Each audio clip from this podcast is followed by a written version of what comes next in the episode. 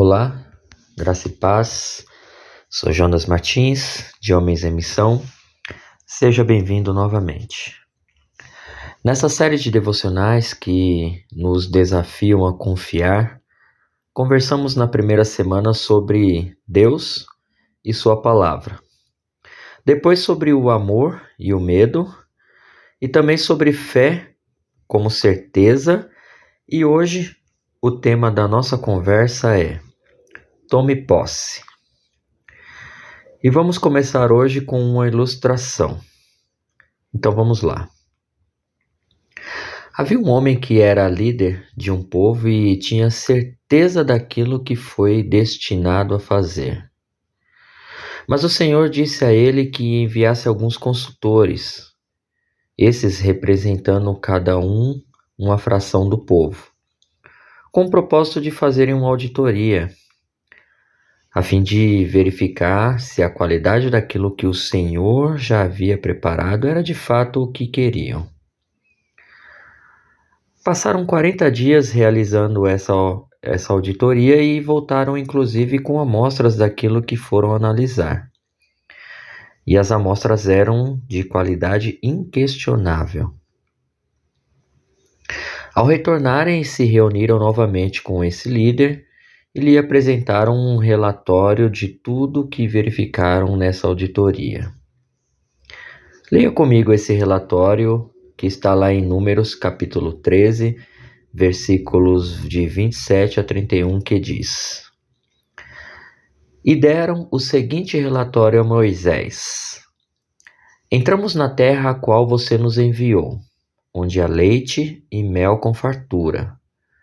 Aqui estão alguns frutos dela mas o povo que lá vive é poderoso, e as cidades são fortificadas e muito grandes.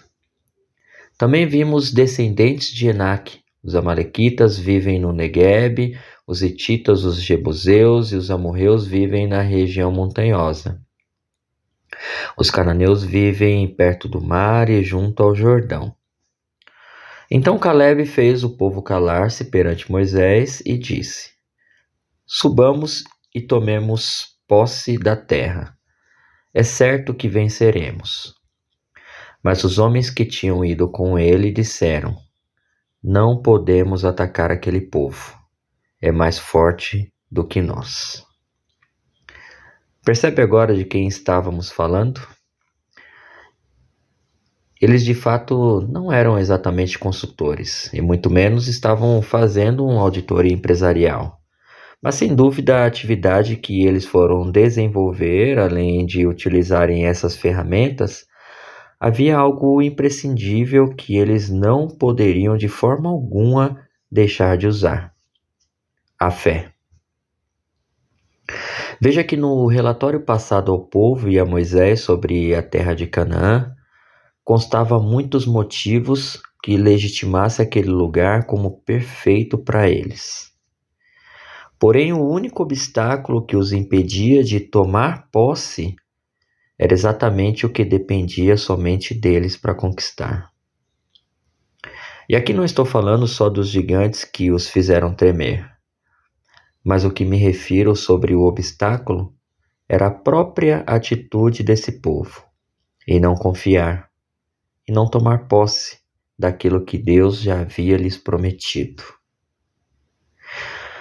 Entenda isso comigo e o início dessa história que te falei em Números, capítulo 13, versículos de 1 a 2, que diz: E o Senhor diz, disse a Moisés: Envie alguns homens em missão de reconhecimento à terra de Canaã, terra que dou aos israelitas Envie um líder de cada tribo dos seus antepassados. Observe aqui um princípio.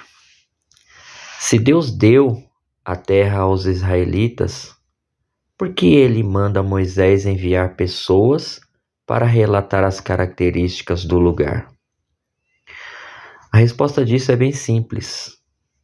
Deus sempre espera que antes de tomarmos posse daquilo que Ele já preparou, que possamos confiar nele mesmo que haja obstáculos gigantescos para alcançar a conquista. Bem, o desfecho dessa história já conhecemos bem.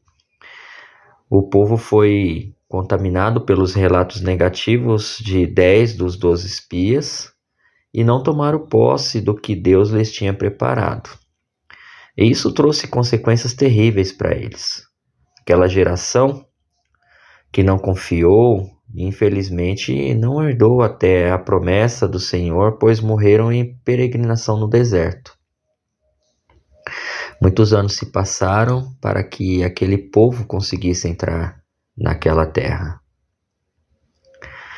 E hoje, qual a situação em meio aos objetivos e propósitos de Deus em nossas vidas? Confiamos ou não confiamos? Enxergamos mais problemas do que qualidades nas situações? Não sei exatamente qual o gigante que você tem enfrentado mas hoje te desafio a começar a ver os propósitos maravilhosos de Deus que estão te esperando. Resta somente a você tomar posse dessa terra. Pois quando se posicionar, a atitude de conquista, o Senhor derrotará o gigante que está te impedindo de acessar as promessas de Deus para você. Oremos. Senhor Deus, te louvo, pois tuas promessas nunca falham. Neste instante, me ajude a lembrar como é confiar verdadeiramente em Ti e ver através dos obstáculos os Teus propósitos estabelecidos para mim.